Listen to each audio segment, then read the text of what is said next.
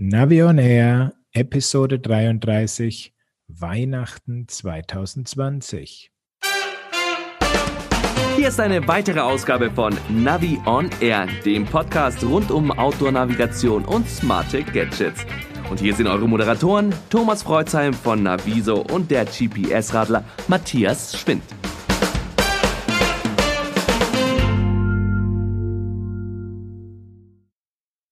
Klingeling, hallo Matthias. Servus, grüß dich Thomas. Alles schon eingepackt? Äh, wieso einpacken? Das macht doch das Christkind hier. Also ich muss doch nur auspacken. Ja, ich wollte jetzt mal das Ganze ein bisschen umdrehen. Da du ja so viele Pakete bekommst, schenkst du vielleicht ein paar davon an deine Familie weiter. Ja, die kriegen schon was, aber es äh, gibt mit Sicherheit keine GPS-Geräte. Ich glaube, das käme auch nicht gut an. Nee, das ist so. Und außerdem, Papa, das sind ja dann die alten Dinger da. Da liegt doch oben was viel Neueres und Cooleres. Das will ich dann haben. Ja, in den Sachen Cooleres und Neueres haben wir ja unsere Weihnachtssendung zusammengestellt, ein paar Interviews geführt und drei Partner gewinnen können. Genau, aber dazu erstmal später. Wir haben nämlich auch noch ganz kurz vor Ende des Jahres ein paar News. Und ähm, du lässt es nicht bleiben und machst trotz Corona-Beschränkungen weiter Kurse im Online-Bereich. Ja, das Gute ist, dass das Virus ja nicht durch die Leitung kommt und von daher können wir getrost unsere Online-Kurse anbieten. Und es freut mich sehr, dass wir jetzt eine ganze Reihe anbieten können, also Orientierung, Kartenkunde dabei und Planung alles online. Das machen wir zusammen mit der VfD, der Vereinigung der Freizeitreiter und Fahrer in Deutschland. Also Kurse für Reiter, aber da ist eigentlich auch alles das drin, was man so normalerweise braucht. Und diese Kurse, die sind so begehrt, da sind äh, im Prinzip schon die ersten Module komplett ausgebucht, findet im Januar statt und im Februar und alles dazu auf meiner Webseite. Okay, also das heißt, äh, da geht es ums ähm, klassische Reiten und nicht das, wie man gerne sagt, was wir machen, das vegane Reiten. Das vegane Reiten, was ist das denn? Ja, mit dem Radl fahren. So, ja, da, ja, genau, richtig. Ähm, ja, also ich mache das ja schon seit Jahren und hier geht es einfach darum, dass man äh, die Inhalte, die bei diesen Reitervereinigungen in Zertifizierungen münden, dass man das auch in solchen Online-Kursen schon mal vorbereitet, durchnimmt und äh, das ist eben momentan sehr gefragt. Okay. Sonst noch äh, irgendwelche Veranstaltungen, die du machst? Also bei mir lief ja jetzt schon der erste Stammtisch für die GPS Radler Club Mitglieder ein paar kleine technische Probleme am Anfang, aber danach muss man wirklich sagen, hat sich auch eine schöne Stammtischrunde und ein Gespräch über verschiedene Navi-Themen entwickelt und ähm, wird es auf jeden Fall weiterhin geben. Die nächste Veranstaltung wird am 20. Januar stattfinden. Da das eine Zoom-Konferenz ist, dann kann auch jeder sein Gerät in die Kamera halten und kann sagen, lieber Matthias, das geht gerade nicht, kannst du mir helfen? Da können wir im gewissen Umfang, mit Sicherheit kann man da auch äh, Hilfestellungen geben, ähm, wobei es natürlich immer so ist, man kann da keine ganze Stunde oder so äh, persönlichen, individuell sehr tiefgehenden Support liefern. Ja, das ist schon klar. Also bei mir ist es so, ich biete auch wieder Online-Kurse mit äh, verschiedenen Volkshochschulen an. Auch da gibt es wieder ein buntes Programm.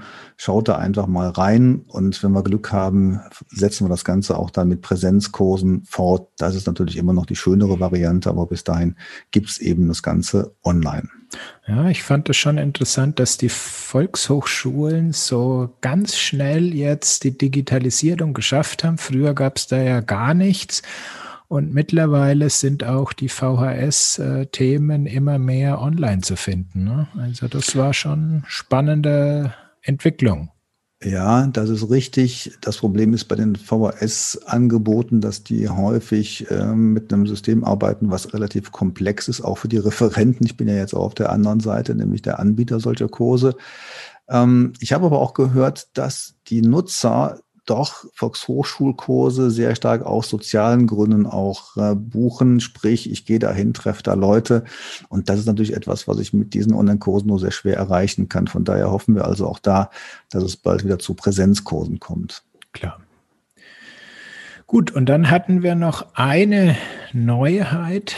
Ganz, ganz knapp vor Ende des Jahres hat Garmin noch schnell sein zweites Cycle Map Update für 2020 rausgebracht.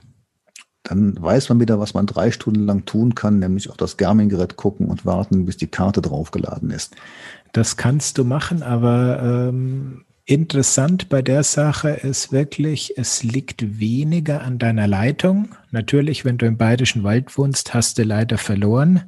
Da ist das Internet einfach schwach. Also bei mir hat beim 1030 Plus mit einer 50 Mbit Leitung das Update 40 Minuten gedauert. Und ich habe von einem Leser bei mir auf dem Blog einen Kommentar bekommen. Der hat anscheinend eine ähm, Glasfaserleitung mit einem Gigabit und der hat seinen Edge 830 in 15 Minuten aktualisiert. Wow. Aber da sieht man, das ist äh, anscheinend der schnellen USB-Schnittstelle ähm, zu verdanken. Sein alter E-Trax Touch 35 hat viereinhalb Stunden gedauert. Kann man sowas irgendwie rauskriegen? Hat denn so ein E-Trex Touch dann USB ähm, 0,5 äh, oder wie ist der da bestückt?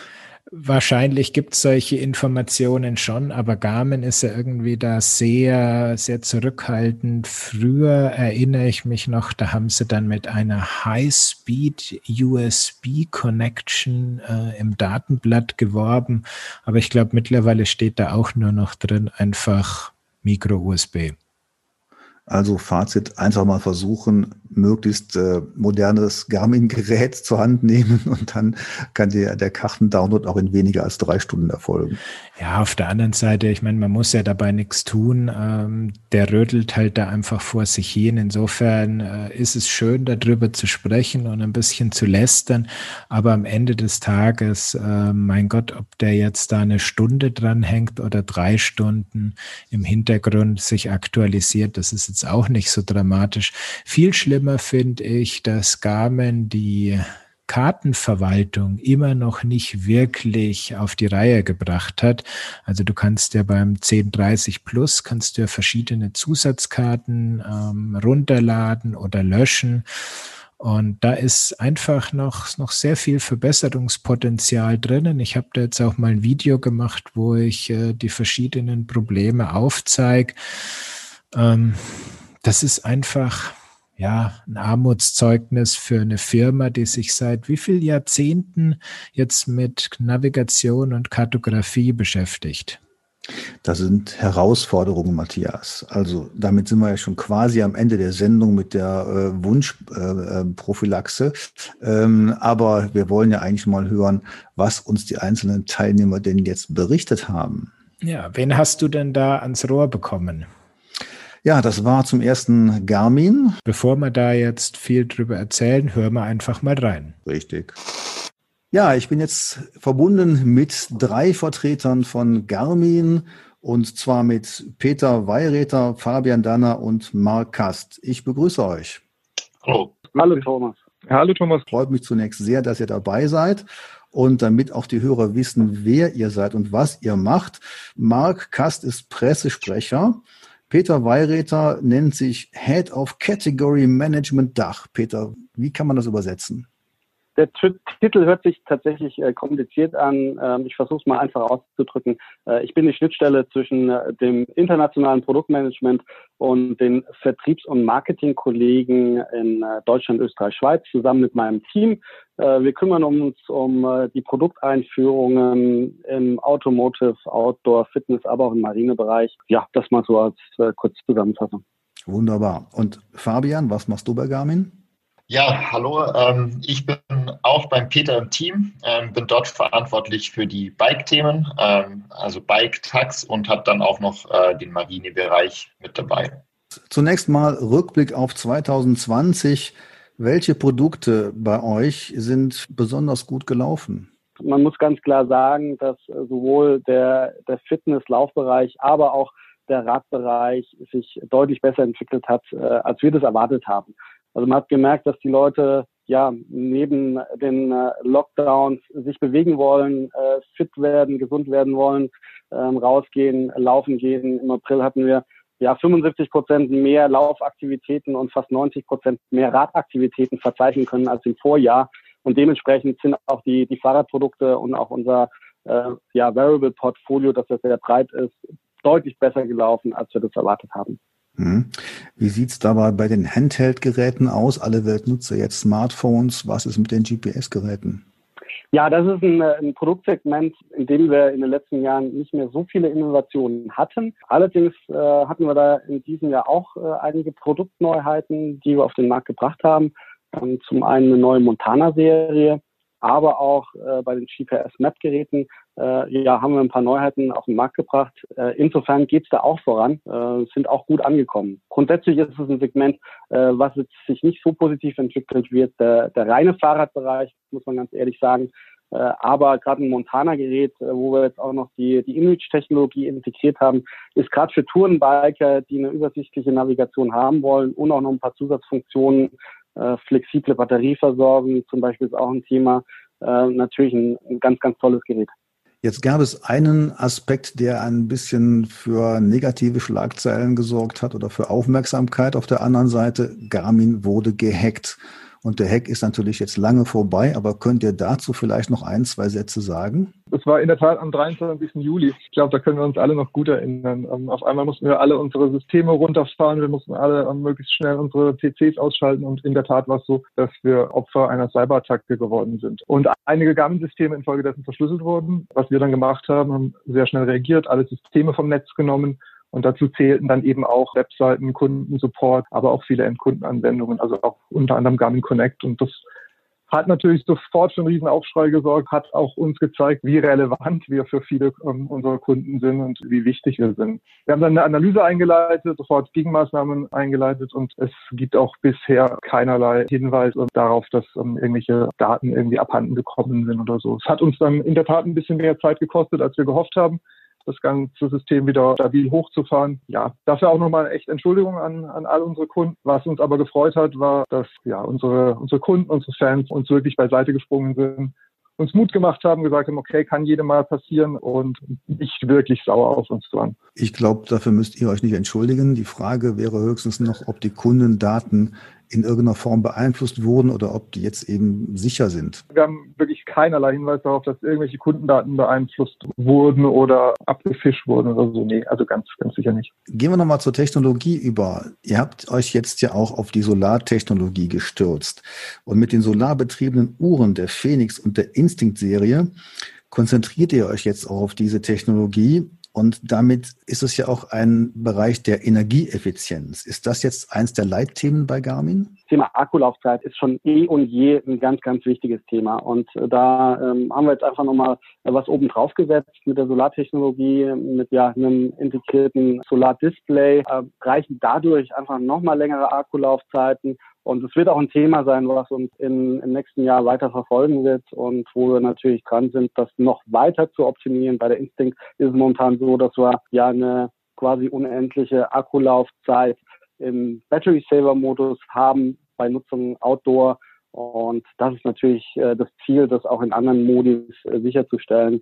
Äh, schauen wir mal, ob wir das 2021 äh, auch im Smartwatch-Modus schaffen werden. Also ich sehe jetzt gerade hier vor mir auch den neuesten Vertreter der 66er äh, Serie. Der hat ja jetzt keinen Wechselakku mehr, sondern ein Festakku. Ist das jetzt Trend, dass die Garmin-Geräte, auch die Handheld-Geräte jetzt immer weniger einen Wechselakku haben werden? Kann man so ganz allgemein nicht sagen. Es kommt so ein bisschen drauf an, äh, welche Modelle es sind. Äh, zum Teil hängt es auch mit der, der InReach-Technologie zusammen, äh, die in manchen Produkten integriert ist und wo wir dann eher auf einen fest verbauten Akku setzen. Wir haben aber nach wie vor auch jetzt bei der neuen Montana-Serie Modelle mit einem wechselbaren Akku und um da einfach nochmal eine flexiblere Batterieversorgung zu ermöglichen. Die Positionsbestimmung wird ja jetzt auch nochmal genauer, dadurch, dass ihr jetzt eine zweite Frequenz nutzt. Mit dem neuen Gerät, zum Beispiel mit dem äh, GPS Map 66 SR ist das ja durchführbar, aber auch mit schon mit Marinegeräten. Ist das jetzt ein Standard bei Garmin, diese Multiband-Technologie? Als Standard können wir es wahrscheinlich noch nicht bezeichnen, aber wie du schon richtig gesagt hast, bei den neuen GPS-Map-Geräten 65, aber auch 66 SR haben wir diese Multifrequenz-Technologie integriert. Das waren jetzt die, die ersten Geräte im, im Outdoor GPS-Handgerätebereich, auch wenn ich nicht zu viel verraten darf, was im kommenden Jahr passiert. Äh, das ist sicherlich eine Technologie, die wir dann auch zukünftig in einem ein oder anderen Fahrrad oder auch Wearable-Produkt sehen werden. Davon gehen wir aus. Ihr habt ja vor einigen Jahren den Trainingsgerätehersteller Tax übernommen. Und eigentlich sieht es zunächst mal so aus, als ob das ja nur ein Thema für die Fitnessanwendung sei. Aber ich habe gehört, man kann mit diesen Geräten sich auch auf den Radurlaub vorbereiten. Wie funktioniert denn sowas? Natürlich kann man performanceorientiert trainieren, aber man kann auch mit einer Tax-Training oder Tax-Desktop-App ähm, sogenannte Live-Videos nachfahren. Nehmen wir ein konkretes Beispiel. Der Radfahrer möchte über die Alpen fahren und weiß nicht, ob er, ob er das so schafft, weil es vielleicht das erste Mal ist. Und ähm, im Winter macht er sich Gedanken darüber, okay, hey, ähm, ich müsste eigentlich fit werden dafür und ähm, wie mache ich das? Ähm, und welche Anforderungen habe ich bei der Strecke, dann könnte er zum Beispiel GPX-Tracks ähm, herunterladen und die dann auch in die Tax-Software einspielen. Und der Trainer würde dann sogar die einzelnen Etappen simulieren. Das heißt, dort in dem Fall mit einer, einer Art 3D-Karte ähm, in der quasi der Track dann eingebettet ist und der Trainer steuert dann die Steigungen und ja auch die Abfahrten anhand des Gewichts und den äh, Daten, die man eben selber eingibt. Sicherheit ist ein weiteres Thema für uns. Garmin ist ja nach meiner Kenntnis der einzige Hersteller für Radargeräte am Fahrrad. Ihr habt aber auch noch einige andere Produkte. Wie sieht es denn dabei aus?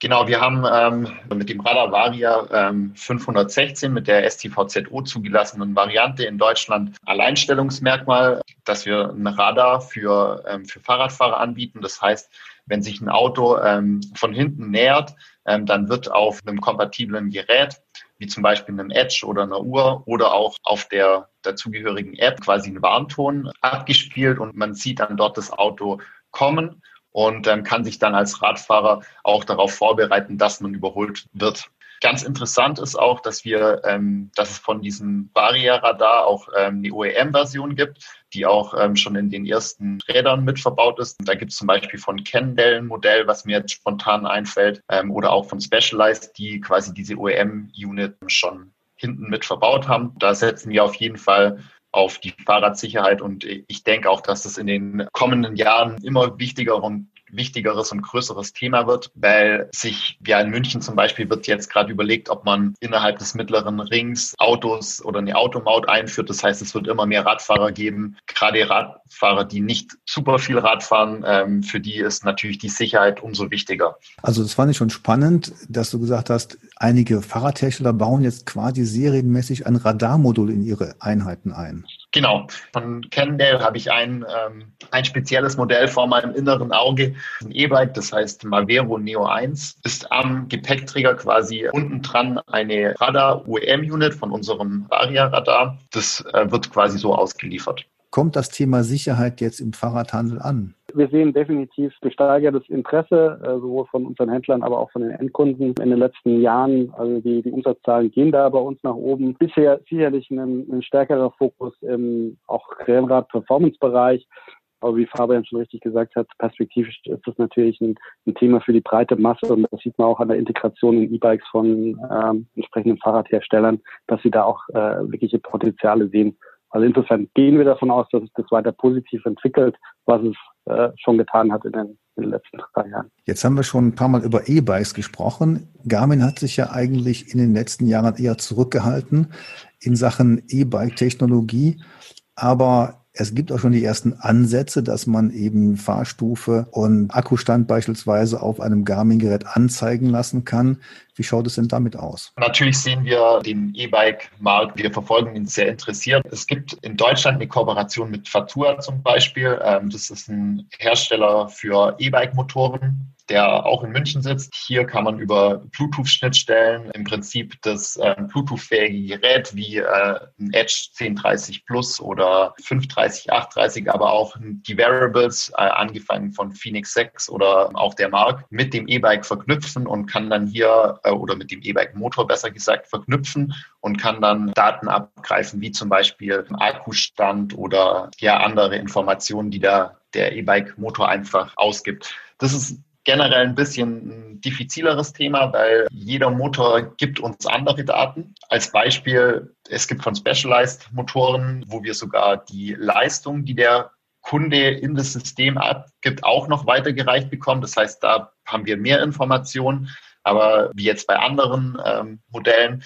Aber man kann auf jeden Fall sagen, dass dort auch Kooperationen ähm, im Gange sind und dass das ist auf jeden Fall ein wichtiges Thema für uns auch in die Zukunft äh, ist. Aber es ist noch nicht so weit, dass man ein Navigationsgerät wie bei Bosch den Neon, also ein Navigationsgerät, was auch komplett die, das gesamte E-Bike steuert, so etwas durch ein Garmin-Gerät ersetzen kann. Bei Fazua zum Beispiel ist es möglich. Da kann man alles über den Garmin steuern. Unsere letzte Frage betrifft natürlich den Ausblick 2021.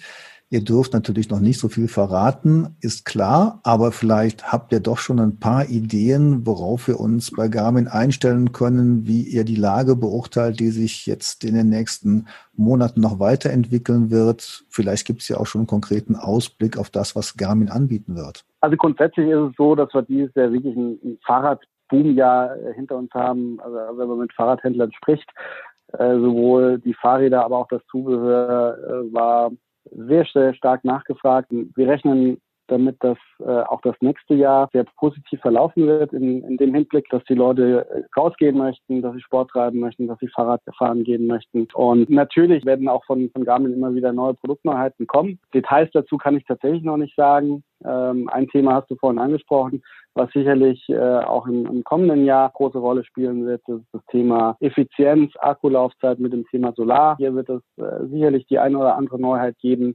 Ähm, aber auch in anderen äh, Bereichen werden wir uns natürlich weiterentwickeln. Äh, ich denke hier auch an das Thema Leistungsmessung im, im, Fahrradbereich, wo wir auch Produkte schon seit längerem auf dem Markt haben. Da ähm, wird es sicherlich das eine oder andere neue geben. Es wird bei uns nie langweilig. Du kennst es, Thomas. Es gibt kaum einen Monat, wo es nicht ein neues Garmin-Produkt gibt. Da kannst du dich ähm, im nächsten Jahr und äh, auch alle Zuhörer auch freuen, dass es immer wieder was Neues in den verschiedenen Produktsegmenten geben wird. Das ist schon fast ein gutes Schlusswort. Es bleibt aber noch die Frage, die mir gerade eingefallen ist, ob eure Lager eigentlich noch gefüllt sind oder wie bei anderen Herstellern dann durch Lieferengpässe aus Fernost dann doch der ein oder andere eng Pass aufgetreten ist. Wie schaut es denn damit aus? Haben wir zu Weihnachten noch genug Garmin-Geräte zum Verschenken? Wir haben tatsächlich auch die ein oder anderen Engpässe. Äh, ich sag mal, wir sind in der guten Situation, dass wir eigene Produktionsstätten haben, auch sehr flexibel auf Nachfrageveränderungen eingehen können. Aber äh, dieses Jahr war auch äh, da sehr komplex. Ähm, wir mussten mehr auf Seefracht umstellen durch reduzierte Flüge, die getätigt wurden insgesamt. Das hat sich auch auf die Logistik ausgewirkt. Äh, aber auch Zulieferer ähm, haben gewisse Engpässe. Aber wir haben nach wie vor äh, Fahrradcomputer verfügbar. Also wer da was unter den Weihnachtsbaum legen möchte, der wird was finden von Garmin definitiv. Ähm, Im Bereich Indoor-Trainer, was, was Fabian angesprochen hat, da sieht es ein bisschen enger aus. Aber auch hier haben wir Produktionsstätten ausgebaut in, in den Niederlanden äh, bei Tax und da hoffen wir auch auf Entspannung dann spätestens äh, Anfang nächsten Jahres. Also wir sind auch ganz gut aufgestellt, aber aufgrund der hohen Nachfrage gibt es schon auch den einen oder anderen Engpass. Aber nicht so schlimm wie bei dem einen oder anderen Fahrradhersteller in diesem Jahr. Gut, dann herzlichen Dank euch dreien, lieber Peter, lieber Marc, lieber Fabian. Das war sehr interessant und ähm, ich hoffe mal, dass wir natürlich auch im nächsten Jahr sehr viele schöne neue Produkte von euch bekommen und testen können. Wir berichten natürlich sehr gerne drüber, Matthias und ich. Und die Hörer haben dazu auch jede Menge Kommentare. Also das wird mit Sicherheit nicht langweilig. Ähm, da bin ich ganz sicher. Also euch vielen Dank und einen guten Rutsch und dann bis im nächsten Jahr. Dann vielen Dank und bleibt alle gesund. Danke, ein frohes Fest und ein gutes neues Jahr. Frohe Weihnachten.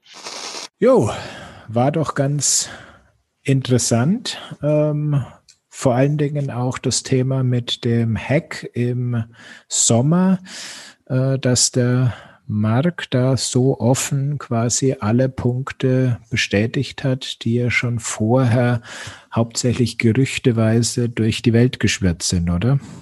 Ja, aber ich glaube, das war jetzt nichts großartig Neues, denn ähm, ob das jetzt so dieser oder jener Hack war, entscheidend war für die Nutzer, dass es eben äh, nicht erreichbar war, äh, das Portal und natürlich die Frage, sind die Daten jetzt sicher oder kriegt man jetzt von irgendwelchen Leuten Post, wenn man bei Garmin Connect angemeldet war? Ja, natürlich. Das ist der Punkt, ähm, wobei da habe ich jetzt in die Richtung selber noch nichts mitbekommen und auch noch nichts gehört. Und wenn man sich diese Ransomware-Attacken immer anguckt, da ist schon ähm, der Hauptfokus darauf, nicht der Datenklau, sondern das Verschlüsseln und dann Lösegeld zu erpressen. Und ob Lösegeld gezahlt wurde, das wird man sicherlich nie rauskriegen, außer nach vier Mass vom Garmin CEO selbst. Davon gehe ich auch aus. Ich glaube auch, die Daten sind weiterhin sicher. Ich fand spannend, dass ähm, man auch gesagt hat, dass die Garmin GPS Handgeräte jetzt doch deutlich äh, hinter den Erwartungen zurückgeblieben sind oder zumindest nicht mehr so gut laufen und dass man da doch ein bisschen mehr Power reinstecken müsste, aus meiner Sicht, um da nicht hinten runterzufallen.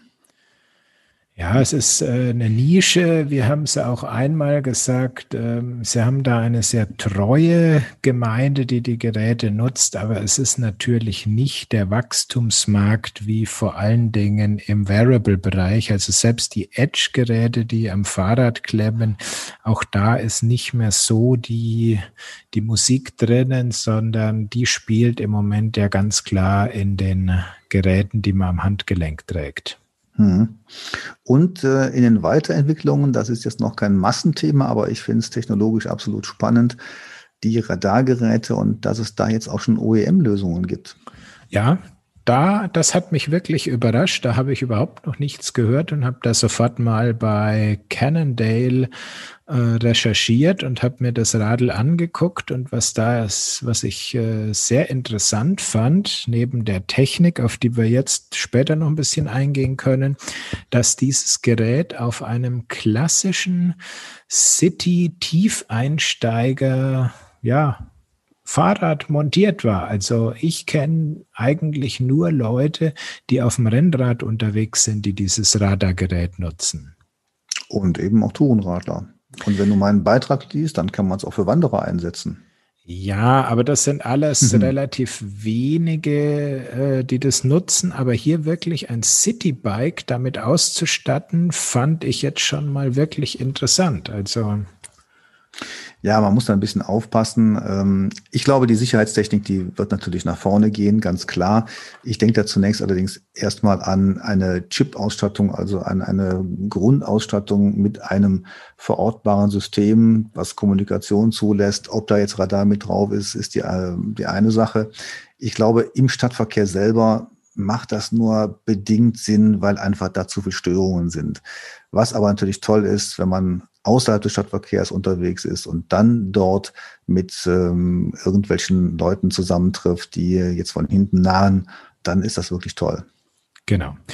Und jetzt nochmal ein bisschen auf die Technik einzugehen, was da jetzt die OEM-Variante ist, das fand ich auch spannend. Also es ist dann das Radarmodul getrennt von der Beleuchtung und es wird mit einem fest angeschlossenen Kabel mit Strom versorgt und am äh, Lenker gibt's ein kleines, ja, ich möchte schon eigentlich gar nicht Display nennen, sondern äh, nennen wir es ein Kastel mit LEDs, was auch per Kabel angeschlossen ist und eben anzeigt, äh, wie sich der Verkehr von hinten einem nähert. Wichtig finde ich dabei eben, dass da auch der, die Bluetooth-Lösung integriert sein sollte, weil das ist eigentlich für mich noch effektiver als die Anzeige, dass man, falls man einen, ein Headset hat oder einen smarten Helm mit Lautsprechern, dass man dort auch genau angezeigt bekommt oder ähm, zu hören bekommt, wenn sich jemand von hinten nähert.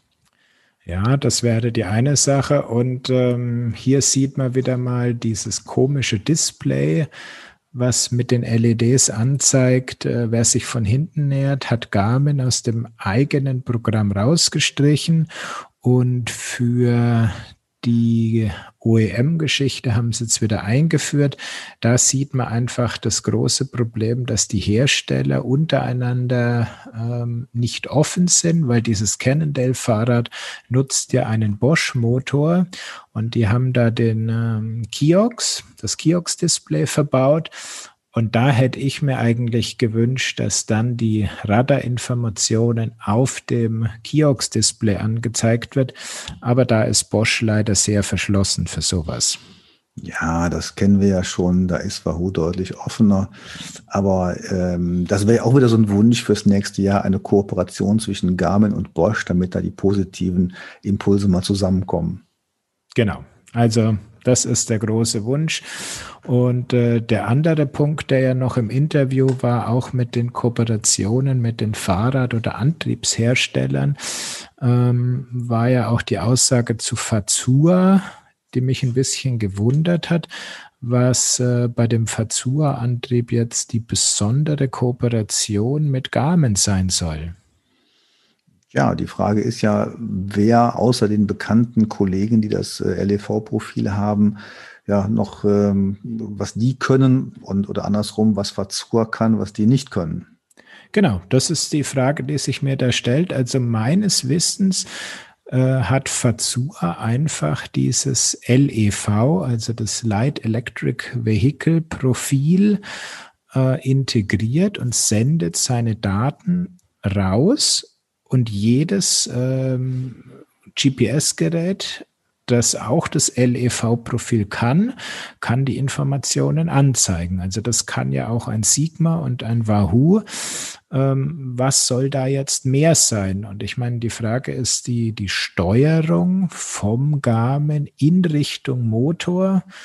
Wüsste ich jetzt nicht, kann ich mir auch nicht wirklich vorstellen. Ich glaube, als Techniktrend wäre mal spannend, ob sich die Hersteller dazu aufraffen können, ihre ganzen Protokolle auch nochmal in Bluetooth oder ANT Plus Impulse umzusetzen. Dazu muss natürlich auch ein entsprechendes Protokoll dann da sein, aber dass man dann sagen kann, wir haben einheitliche Protokolle, die dann mit solchen Geräten angezeigt werden können. Ähm, wir haben ja gehört, dass zum Beispiel Leistungsmessung, da geht es dann schon. Ähm, ich glaube schon, dass wir da auch noch mehr Möglichkeiten haben können. Ja gut, mit dem LEV-Profil ist es ja schon im Markt. Also was du gerade gesagt hast, die Leistung wird übertragen, Trittfrequenz, Geschwindigkeit, Akkuladezustand und äh, die Unterstützungsstufe. Die werden ja schon alle übertragen und ähm, das nutzt ja bereits eben, wie gesagt, der Fazua, der Specialized schickt die Daten und auch der Giant schickt die Daten vom Motor raus. Und jeder ähm, Fahrrad, Radcomputer-Hersteller kann dieses Profil implementieren und damit die Daten anzeigen. Und Sigma macht das.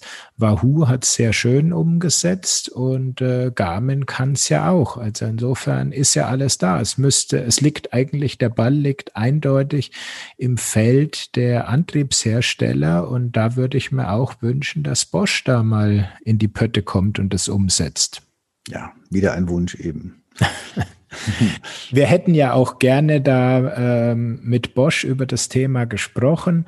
Allerdings sind sie unserem Wunsch äh, wegen eines Interviews nicht nachgekommen und haben uns quasi aufs nächste Jahr vertröstet. Vielleicht schreiben sie uns ja was in den Kommentar rein. Möglicherweise. ja, aber wir haben ja auch noch andere Interviewpartner, nämlich zum Beispiel Sigma. Genau, da habe ich mit dem Daniel gesprochen und dann hören wir da mal rein. Unser nächster Gesprächspartner ist von Sigma und da habe ich den Daniel Komka an der Leitung. Hallo, Servus Daniel. Hallo, guten Morgen. Daniel, du bist bei Sigma. Erzähl doch mal kurz, was du da machst, für was bist du zuständig? Genau, also mein Name ist Daniel Konker, bin Senior Product Manager bei Sigma Sport, äh, seit jetzt zehn Jahren schon, also schon eine Ecke begleite auch den Sportmarkt eigentlich schon seit eh und je, seit Gedenken. Also so ein bisschen schon immer Hobby gewesen und ich kann auch, so wie Musiker das sagen können, auch bei mir sagen, habe das Hobby zum Beruf gemacht. Und von der Perspektive bin ich natürlich sehr glücklich und gut aufgehoben. Ansonsten zuständig für, für die Rock-Serie. Da bist du ja dann der richtige Ansprechpartner für unsere Hauptinteressensgebiete. Aber wir blicken ja jetzt in unserem Jahresrückblick mal zurück auf ein doch recht ereignisreiches Jahr. Produkttechnisch gesehen, was äh, bleibt dir da in Erinnerung oder was waren da für euch die Highlights? Also was sehr, sehr positiv war, ist jetzt gerade auch zur, zur Wintersaison die Beleuchtung, die ist wirklich hervorzuheben, weil die, man kann sagen, durch die Decke gegangen ist. Also wir waren Beleuchtung schon immer ja vorhanden, aber dieses Jahr war es wirklich extrem. Warum jetzt Beleuchtung gerade so explizit? Also beziehungsweise wenn man ganz vorne anfängt, Anfang des Jahres, auch der Radboom, das hat bei uns natürlich auch mit reingespielt in die Karten.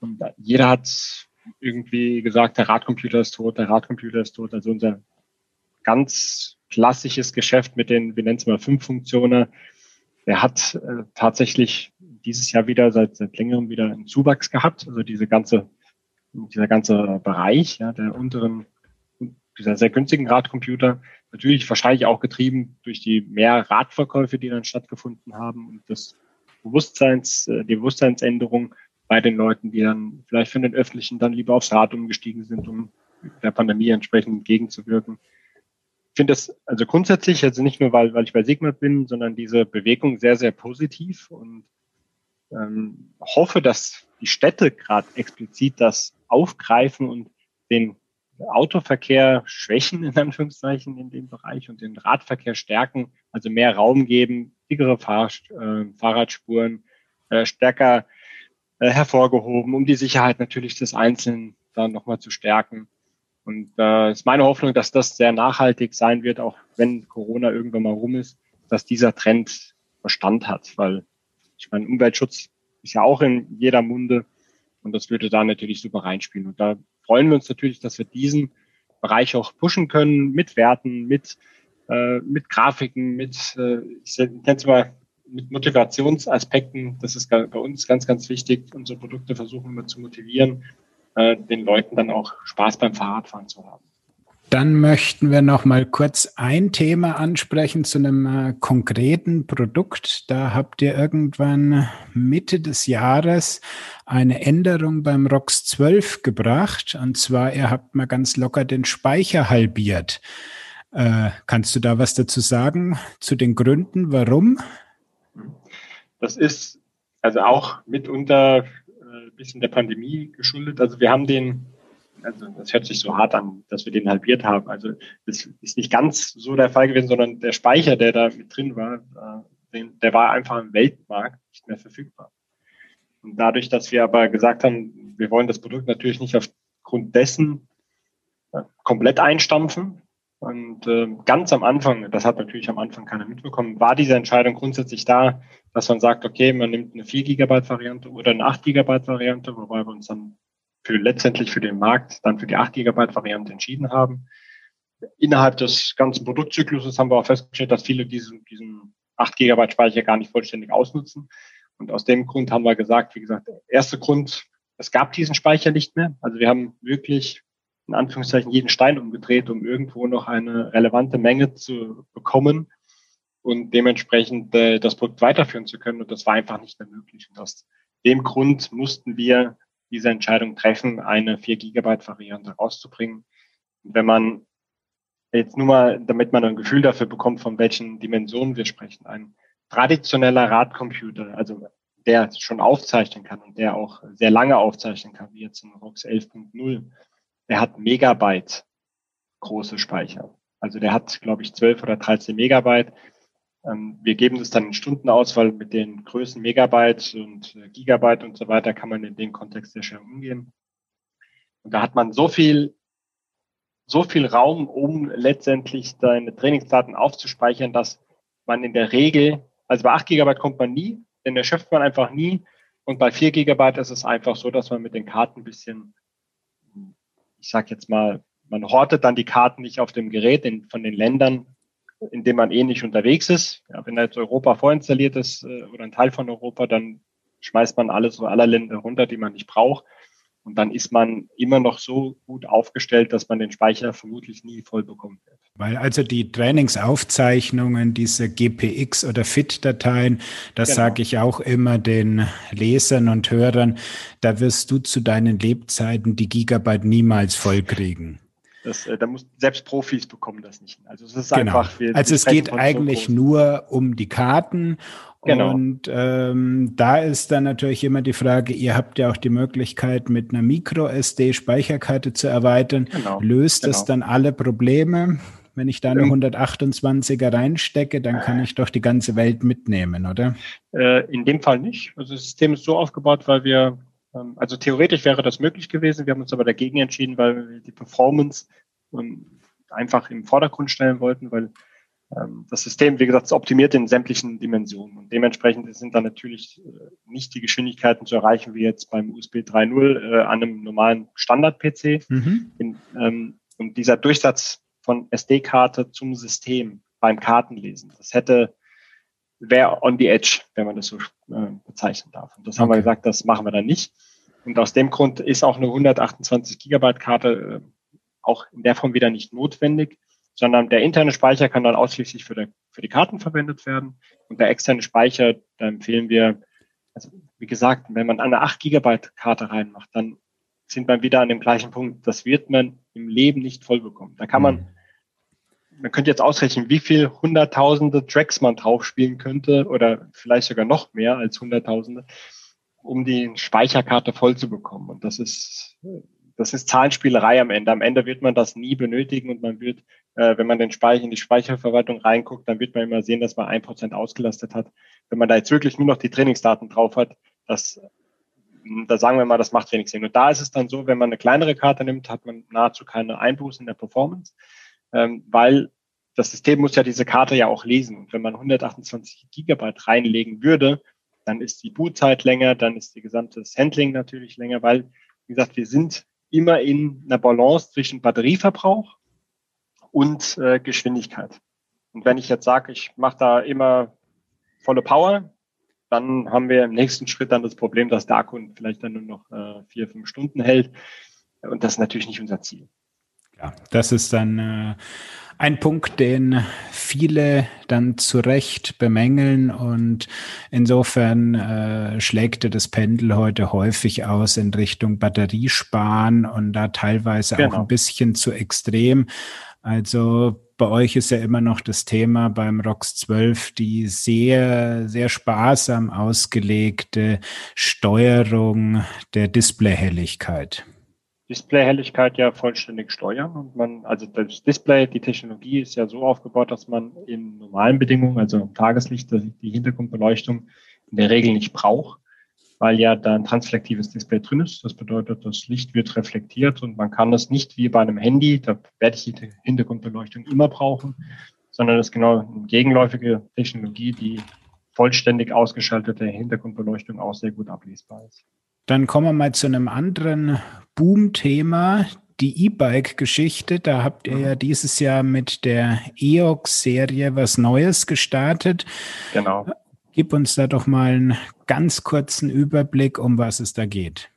Also EOX ist eigentlich eine konsequente Weiterführung ähm, unserer klassischen Radcomputer.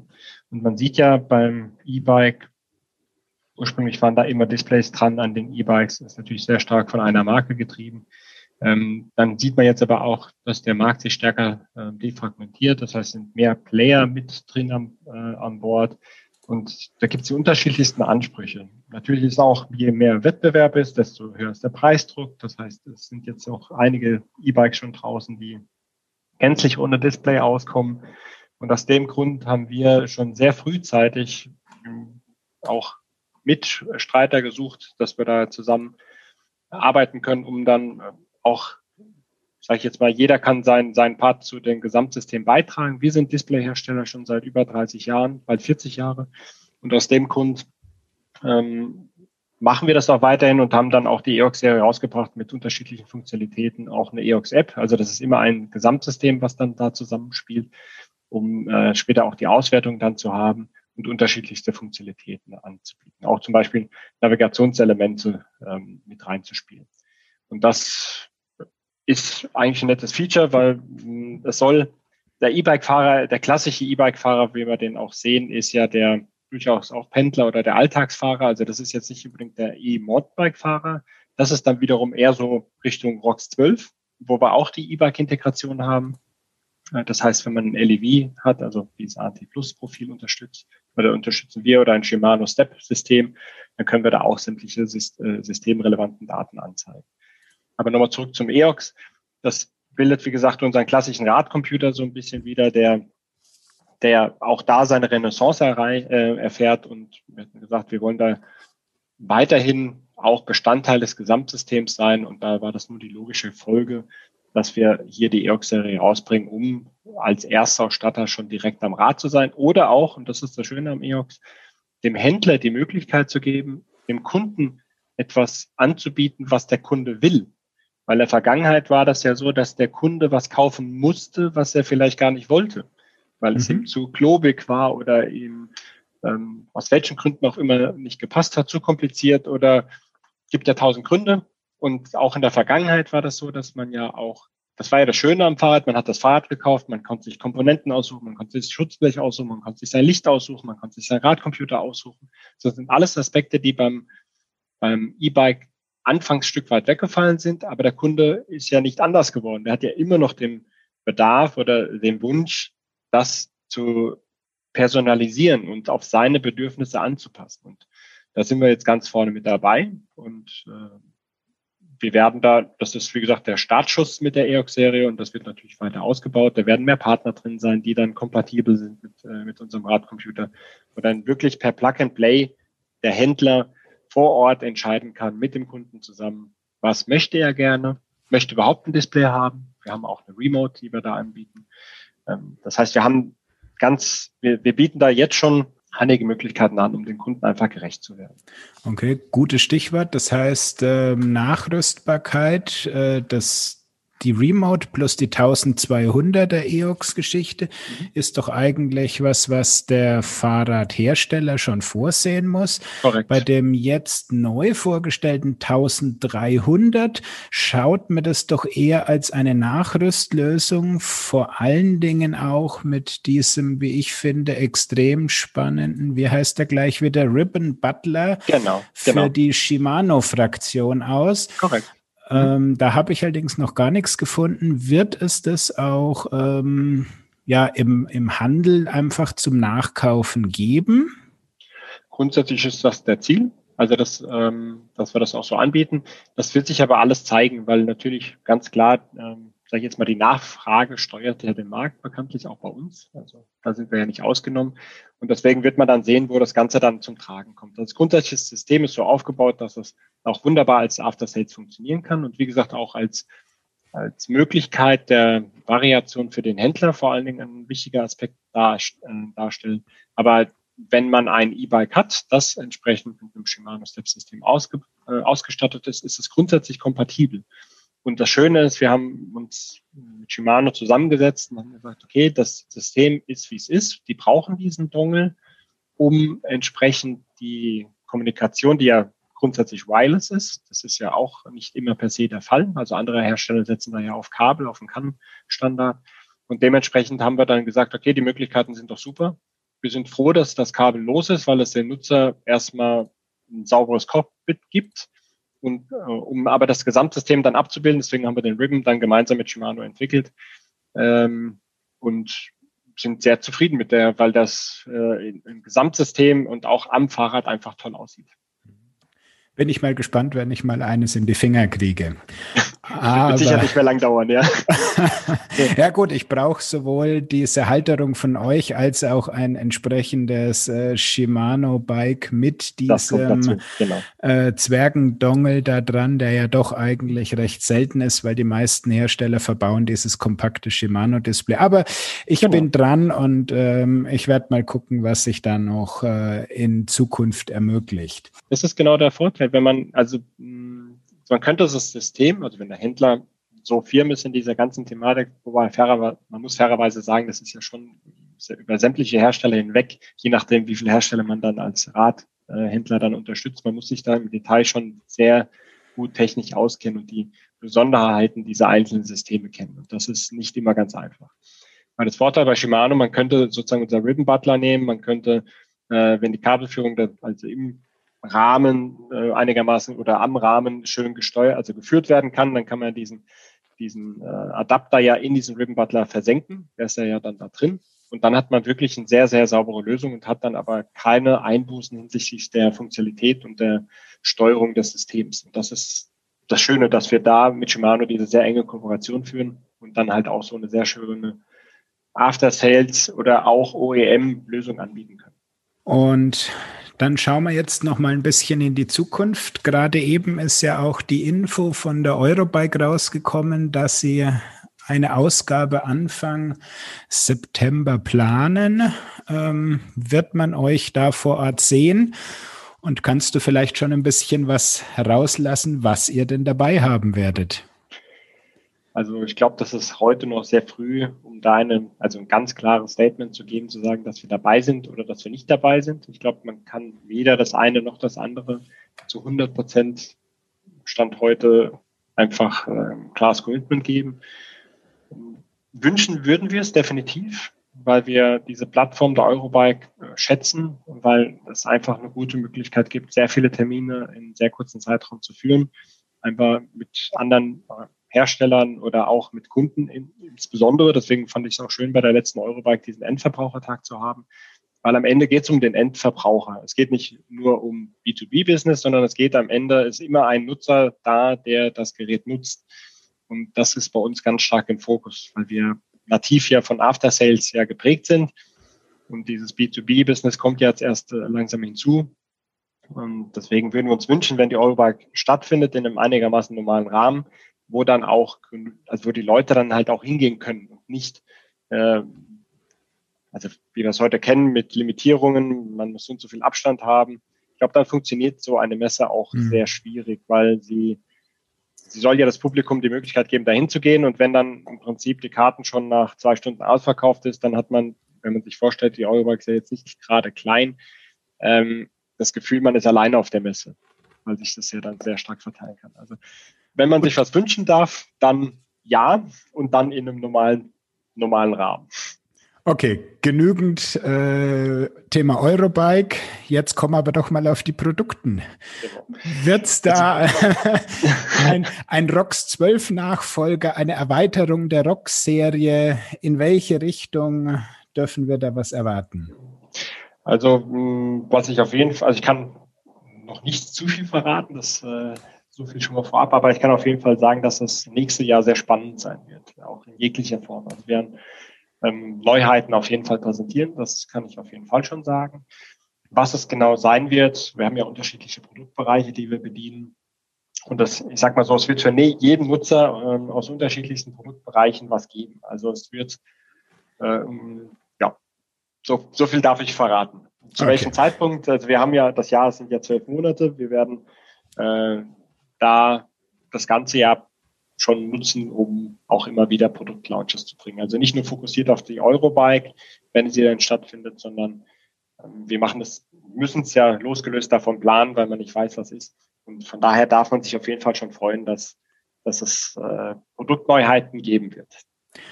Dann freuen wir uns da schon mal drauf. Wir werden das auf jeden Fall begleiten und hoffen drauf, dass wir auch ganz schnell dann immer von dir mit Testgeräten versorgt werden. Das auf alle Fälle. Wunderbar.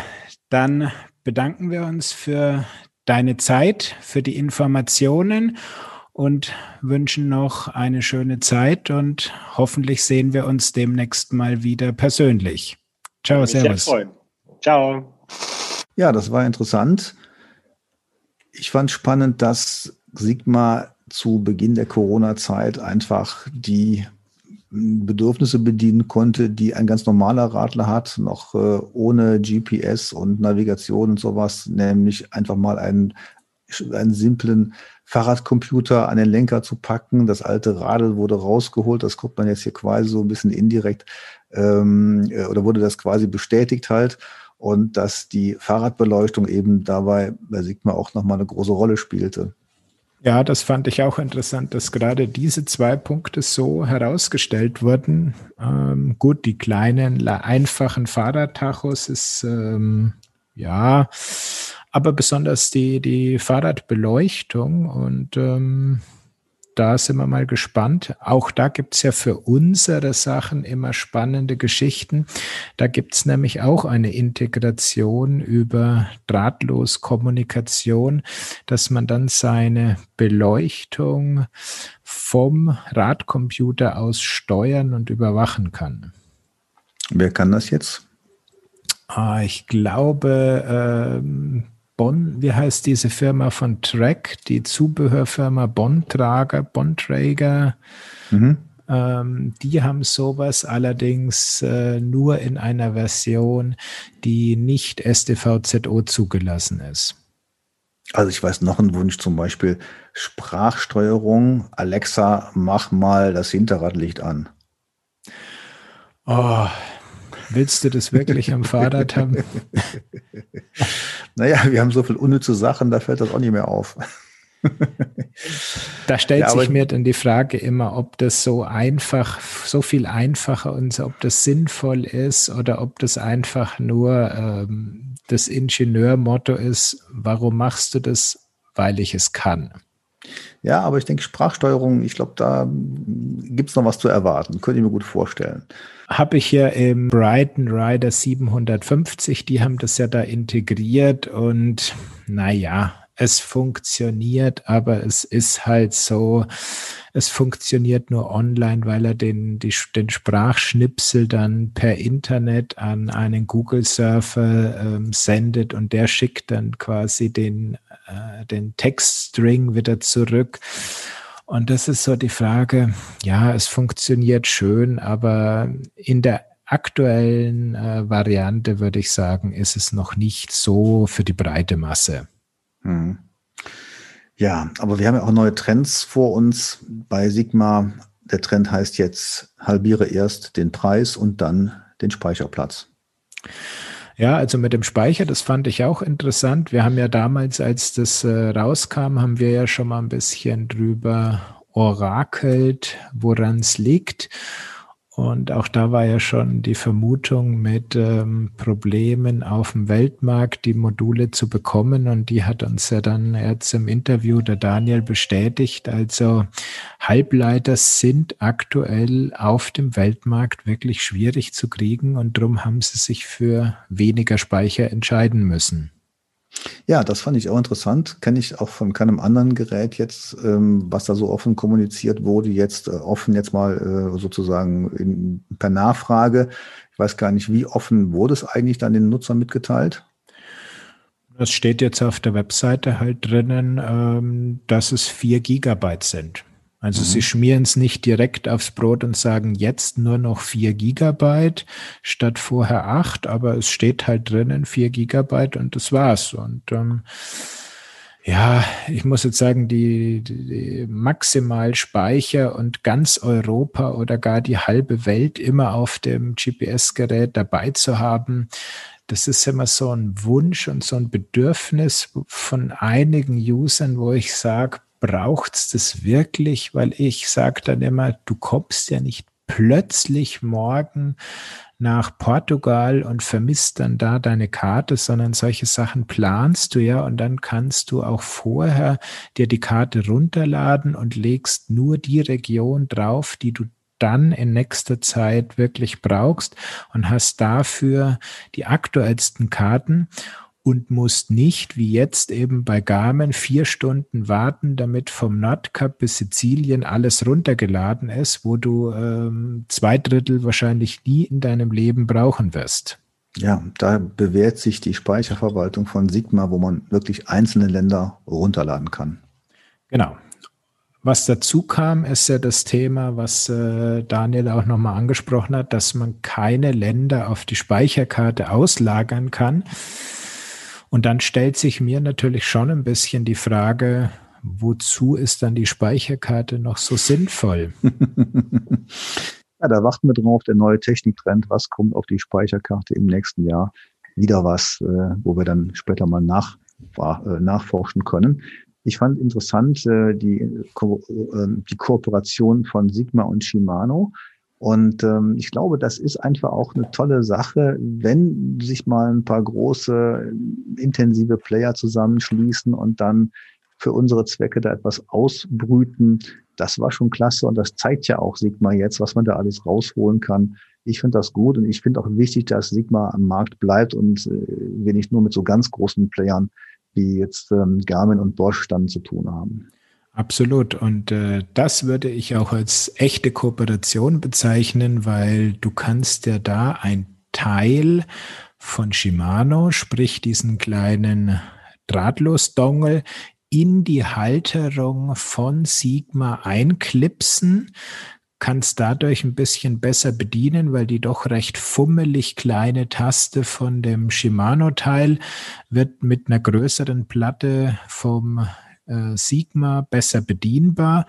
Und dann kommen die Daten eben auf dieses Sigma-Display rüber.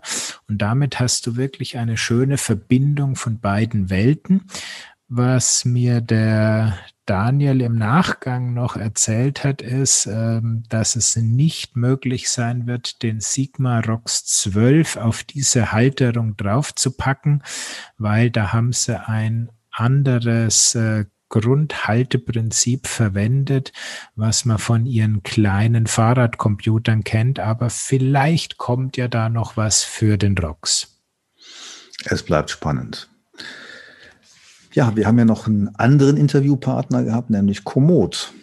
Ja, da hast du mit dem Markus gesprochen und da hören wir jetzt mal rein.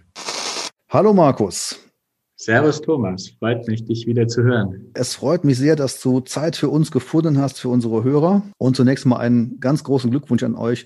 Ihr habt es ja geschafft, in diesem Jahr von 9 auf 16 Millionen Nutzer zu kommen eine Steigerung von 120 Prozent in einem Jahr, das ist ja echt top. Doch, wir können sehr, sehr zufrieden auf dieses Jahr zurückblicken. Natürlich ist sehr, sehr viel für uns gut gelaufen. Ich denke auch, wir haben zwei, drei Sachen richtig gemacht, aber insgesamt ist das ein Jahr, auf das wir sehr, sehr stolz sind. Hat eigentlich Corona entscheidend dazu beigetragen? Ah, das ist natürlich schwierig zu sagen, wie viel Corona ist und wie viel wir selber waren. Aber natürlich, ähm, wenn wir mit dem Markt vergleichen und besonders geht leicht über die Apps und wie viel dort mit Corona in den jeweiligen Ländern als Peak waren, dann sehen wir, dass ähm, im April, Mai äh, bis Juni ein großer Peak vorhanden ist, äh, den auch wir mitgenommen haben. Aber wir sehen auch, dass wir danach weiterhin genauso stark gewachsen sind wie mit diesem Peak und denken, dass ein großer Teil des Wachstums schon auch durch unsere Produktweiterentwicklung zustande kommt. Natürlich äh, hilft in Anführungszeichen uns Corona, da gehören wir zu den Glücklichen, die nicht negativ davon betroffen sind. Man, viel, viele, viele Leute trifft das. Sie gehen, können nicht mehr ins Kino gehen, rausgehen ins Café. Und dann gehen sie raus in die Natur und wir helfen ihnen dann dabei, tatsächlich neue Sachen zu entdecken. Das ist natürlich ein Schub für uns. Ihr habt erst kürzlich für Schlagzeilen gesorgt in den Medien, weil das Land Brandenburg die Anteile an Komoot verkauft hat und dabei einige Millionen Euro Gewinn machen konnte. Kannst du uns das nochmal genauer erklären? Ja, ich meine, wir sind ein äh, Venture Capital finanziertes Startup. Also wir haben vor äh, gut zehn Jahren oder jetzt über zehn Jahren sind wir gestartet und der Brandenburg Frühphasenfonds war dann mit Lars Michalak äh, der Erste, der an uns und unseren Ansatz, wie wir die Leute inspirieren und rausbringen wollen, geglaubt hat. Dann ist das ein relativ standardisierter Prozess, dass die, die Fonds, die in einen investieren, nach einer gewissen Laufzeit wieder raus wollen äh, und nicht ewig das Geld dort in einem, in einem Startup oder in einem Unternehmen fest haben. Ähm, das ist in dem Fall nach zehn Jahren. Äh, der Fall gewesen. Das ist jetzt in dem Fall ein staatlicher Fonds, aber auch wenn es Rentenfonds oder ähnliches sind. Irgendwann wollen die Leute ihr Geld wieder. Ähm, das ist dort geschehen. Und dabei wurden die Anteile von anderen übernommen, äh, sowohl bestehenden Gesellschaftern als neuen Gesellschaftern. Und das Land Brandenburg, glaube ich, kann sich mit der Entwicklung ihres Investments in Komoot sehr glücklich schätzen. Ja, ich glaube, man redet da so von 20 Millionen und das ist natürlich ein toller Beitrag für die Staatskasse und ein großer Erfolg in ein Start-up. Das ist, glaube ich, nicht immer selbstverständlich. Und ihr konntet euch jetzt auch für den Investor entscheiden, den ihr haben wolltet und habt andere Angebote ablehnen können. Ja, wir waren in der, in der glücklichen Lage, dass per se das äh, Komoot sehr, sehr gut geht und wir dadurch ähm, im Prinzip eine gewisse Auswahl hatten. Ich meine, man hat das in der, in der Presse gelesen, äh, worum es dabei geht. Uns, wir, wir arbeiten äh, mit den Signer-Leuten sehr, sehr gut auf operativer Seite zusammen. Ich meine, bei Komoot Premium Subscription sieht man, äh, wie wir dort mit Fahrrad.de oder Camps erfolgreich zusammenarbeiten. Aber aus einer reinen Unternehmensperspektive war es uns wichtig, unabhängige Gesellschafter zu haben, also reine Finanzinvestoren, keine strategisch denkenden Investoren. Und aus dem Grund hatten wir dann die Möglichkeit, uns für die äh, reinen Finanzinvestoren zu entscheiden. Und das heißt, im Grunde genommen, ihr entscheidet weiterhin, was ihr machen wollt, wo eure Reise hingeht und lasst euch das nicht von irgendwelchen Finanzinvestoren vorschreiben wenn man Finanzinvestoren oder Gesellschafter, die große Summen in, in, in ein Unternehmen investieren hat, äh, dann wollen sie natürlich auch mitreden. Das dürfen sie, das tun sie, äh, so wie, wie das in vielen Startups üblich oder typisch ist. Äh, natürlich sprechen sie mit. Wir, wir tun und lassen nicht den ganzen Tag, wie und was wir nur wollen. Aber das ist mit denen, die wir jetzt haben, ein sehr, auch schon eine sehr langfristige Zusammenarbeit aus der Vergangenheit und ähm, wir wollen die auch in die weite Zukunft gemeinsam Komoot weiterentwickeln. Ich denke, wir sind da jetzt sehr, sehr gut aufgestellt. Kommen wir mal zum Portal. Warum ist es eigentlich nicht möglich, Tourenvorschläge nach ihrem Namen in Komoot zu suchen? Es ist ja bislang nur möglich, einen Ort einzugeben und sich dann eine Tour ausgeben zu lassen.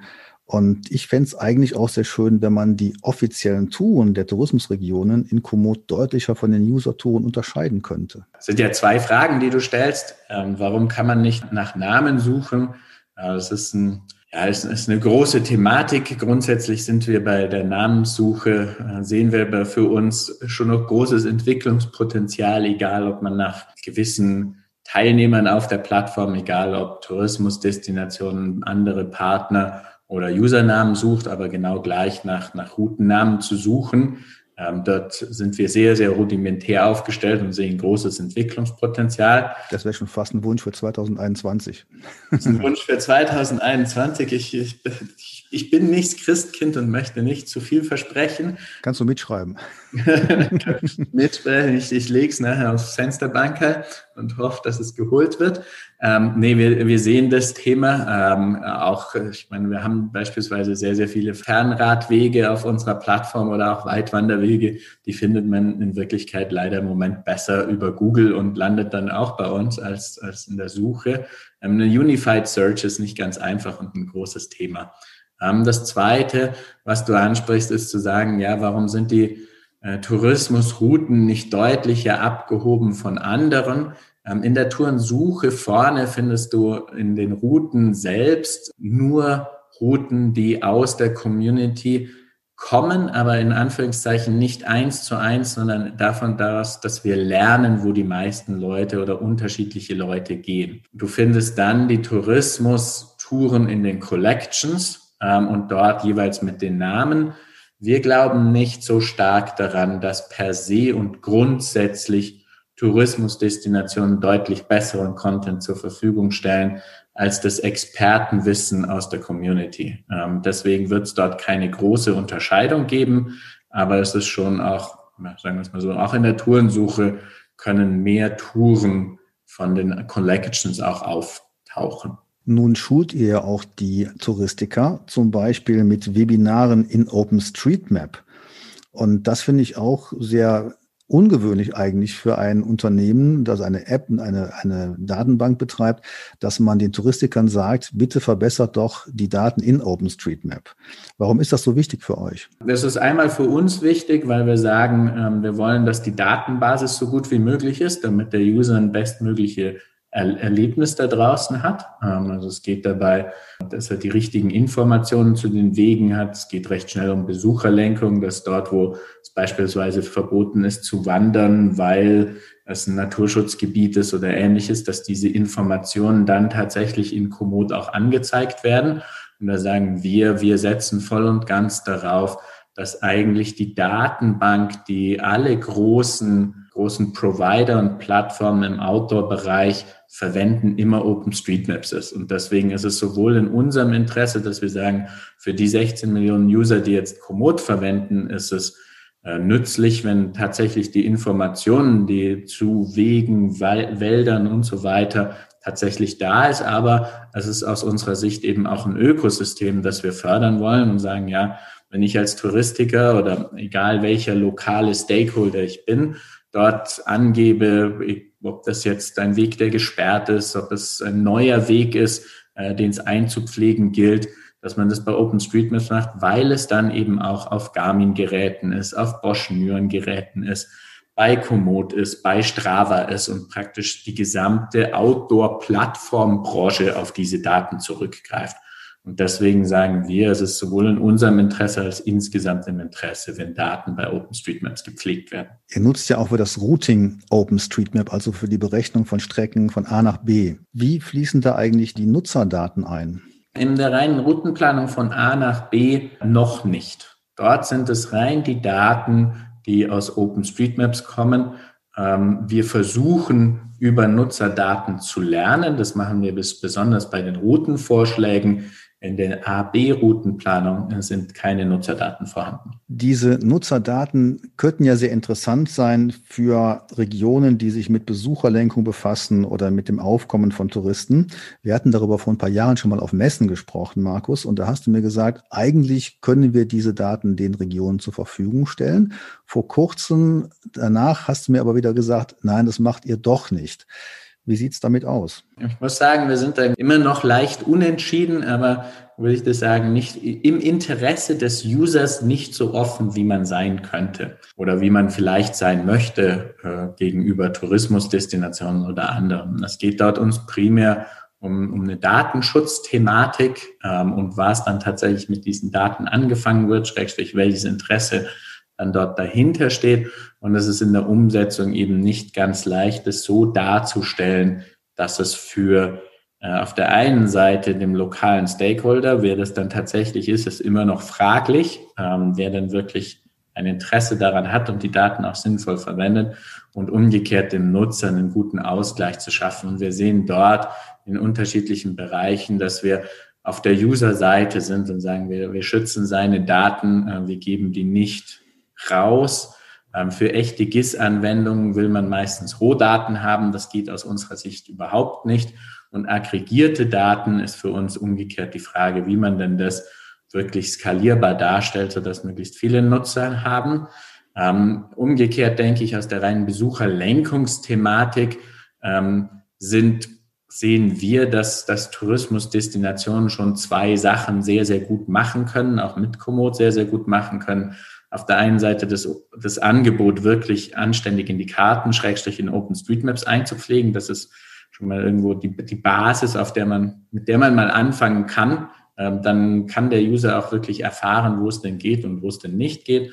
Und umgekehrt das, das Angebot der Tourismusdestinationen auch wirklich in den Collections auf Komoot darzustellen. Das sind eigentlich die zwei primären Themen. Wenn man dann erfahren möchte, wo sind denn welche Nutzer unterwegs. In Wirklichkeit kann man das ein Stück weit auf der Plattform schon sehen, ähm, wo denn die jeweiligen Routenempfehlungen entlang gehen. Äh, die Routenempfehlungen aus Komoot sind gelernte Daten und dort sieht man dann im Prinzip aus, dem, aus den Learnings, wo denn Bedarf besteht und wo nicht. Es ist immer sehr schnell der Schrei nach Daten, aber ich glaube, es tatsächlich umzusetzen ist die größere Aufgabe. Ich hätte jetzt gedacht, dass ihr mit eurem Wissen so schnell seid, dass ihr eigentlich relativ flott darstellen könnt, wer in einer Region als Mountainbiker, Radfahrer, Wanderer unterwegs ist und wo die herkommen, ohne jetzt auf irgendwelche individuellen Daten zurückzugreifen. Und das muss man ja nicht unbedingt dann direkt als Rohdaten rausgeben, sondern einfach mal visualisieren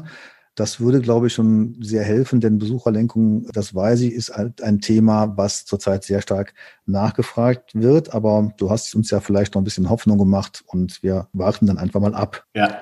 Es gibt eine Basis- und eine Premium-Version von Komoot. Die habt ihr ja vor einiger Zeit eingeführt. Diese Premium-Version kostet 60 Euro pro Jahr im Abo. Kannst du uns ungefähr sagen, wie viel Prozent der Nutzer auf die Premium-Version umgestiegen sind und warum die das tun? Grundsätzlich sind wir mit der Entwicklung von Premium sehr, sehr zufrieden. Warum machen das die Leute? Ich denke, wir haben ein sehr, sehr breites Angebot geschaffen dort, das primär Leute anspricht, die mehr als in Anführungszeichen nur Offline-Karten haben möchten. Also es besteht weiterhin die Möglichkeit, Komoot auf der einen Seite for free zu nutzen, komplett äh, in einer Heimatregion. Äh, für weitere Regionen besteht weiterhin das Kartenmodell, äh, wo man sowohl die kleinen, mittleren als auch dann die ganze Welt für 30 Euro kaufen kann. Ähm, das, das spricht eine sehr breite Masse, im Prinzip jeden, der rausgehen möchte, an. Und für die Leute, die dann höhere Ansprüche haben, haben wir insgesamt sechs Features äh, in Premium entwickelt und, und eingestellt. Was kommt da auf die Nutzer am meisten zu? Also habt ihr das mal abgefragt, was sie am meisten interessiert bei der Premium-Version? Das hängt stark vom User. Also das ist tatsächlich äh, mit den sechs unterschiedlichen Features. Je nachdem, wer ich exakt bin, äh, interessiert mich, äh, ich, wenn ich jetzt von mir persönlich spreche, äh, das, was ich am meisten nutze, sind die Mountainbike-Karten, die sportspezifischen Karten dort. Das ist auch für Tourenradler, denke ich, sehr, sehr interessant. Äh, den Rennradfahrer ist das wieder nur, nur mittelinteressant. Ich weiß von vielen Leuten, dass der zusätzliche Versicherungsschutz super interessant ist, weil sie halt vielleicht noch nicht im DRV oder ADFC sind äh, und dann darüber abgesichert sind. Äh, einige Leute nutzen das, äh, das äh, Pricing oder den, den, das Offer, das man über Fahrrad.de und, und Camps hat. Also es ist tatsächlich sehr, sehr breit, was ein Feature ist, was äh, tatsächlich eine sehr spitze Zielgruppe anspricht, aber dann sehr gerne genutzt ist, ist der Mehrtagesroutenplaner. Also es ist wirklich sehr, sehr breit und je nachdem, welcher Nutzer ich bin, schätze ich unterschiedliche Teile davon. Wie privat und vertrauenswert ist Komoot eigentlich? Am Anfang hieß es ja in manchen Quellen, Komoot ist äh, sehr offen mit seinen Daten. Inzwischen habt ihr einige Privatfunktionen eingeführt. Kannst du uns dazu noch was sagen? Ja, das war ein sehr, also sehr großes Thema, besonders der, der, der sehr engaged Community. Ähm, wir hatten bis vor drei, vier Monaten im Prinzip nur die Möglichkeit, dass ich als User meine Tour entweder öffentlich habe oder privat nur für mich sehen kann. Ähm, das haben wir ein Stück weiter ausdefiniert. Ich kann jetzt Touren und meine Inhalte auch mit, nur mit meinen Freunden und auch nur mit äh, speziellen Freunden teilen äh, statt mit der gesamten Öffentlichkeit. Und was wir als, als weiteres Feature eingeführt haben, ist, dass wir im Prinzip so eine randomized äh, Home Area haben, Home Zone haben, die auch nicht einfach ein Kreis um mein Zuhause ist, sondern immer ein, ein randomisiertes Polygon ist. das ist gut, also ein zufällig berechnetes. Ein zufälliges berechnetes Polygon, damit ich praktisch meine Heimatadresse verschleiern kann, meine Tour selbst aber trotzdem veröffentlicht kann. Das Damit man nicht dann zu Hause das Fahrrad sucht, mit dem dann der Komoot-Nutzer unterwegs war und was er immer wieder auf seinen Bildern zur Schau stellt. Genau, das ist ein, ist, äh, ein Problem oder ein Wunsch der Community gewesen. Die, diese beiden Sachen haben wir umgesetzt und ich glaube, damit ist, sind wir, was die, die auf der einen Seite der Wunsch ist, meine, meine Touren anderen zur Verfügung zu stellen und umgekehrt äh, die, die eigene Sicherheit und der Schutz der Privatsphäre in einem sehr guten Mix gewährleistet. Also ein Beispiel neben dem, dass ich nicht unbedingt will, dass jeder erfährt, wo mein teures Fahrrad steht, ist, dass ich, wenn ich jetzt mit meiner Familie, Kindern Fotos unterwegs bin, dass ich sage, ja, das will ich nur meinen engen Familienkreis zur Verfügung stellen und nicht all meinen tausend Followern. Und diesen Wunsch kann, können wir jetzt sehr, sehr gut äh, wieder in, entsprechen, dass ich jetzt sage, ja, dann die Familientour mit den Kindern teile ich nur einem engen Familienkreis versus meine, mein Gravel Ride teile ich mit der breiten Community. Was wird es denn in 2021 Neues geben? Wir werden, ich denke, auf allen Ebenen weiter ins Produkt investieren. Ähm, wir werden auch weitere Premium Features launchen. Welche genau möchte ich noch nicht sagen, aber wir werden. Schade, schade. Schade, schade. Ja. Das ist eine heiß ersehnte Frage. Wir werden weiter investieren, sowohl was Premium-Features angeht, aber auch was, was frei zur Verfügung stehende Features angeht. Es gibt jetzt aus meiner Sicht nicht so dieses eine große Big Bang-Thing, äh, was Anfang nächsten Jahres kommt. Wir sehen einfach, dass wir insgesamt weiter ins Produkt investieren und viele, viele Bereiche besser machen. Ein so ein, so ein Thema, wie du angesprochen hast, ist Tourensuche, wo man sagt, ja, die funktioniert auf der einen Seite, aber es gibt Wünsche, wie das besser sein könnte. Ich kann Collections zu unterschiedlichen Wegen finden, aber kann das auch schöner sein?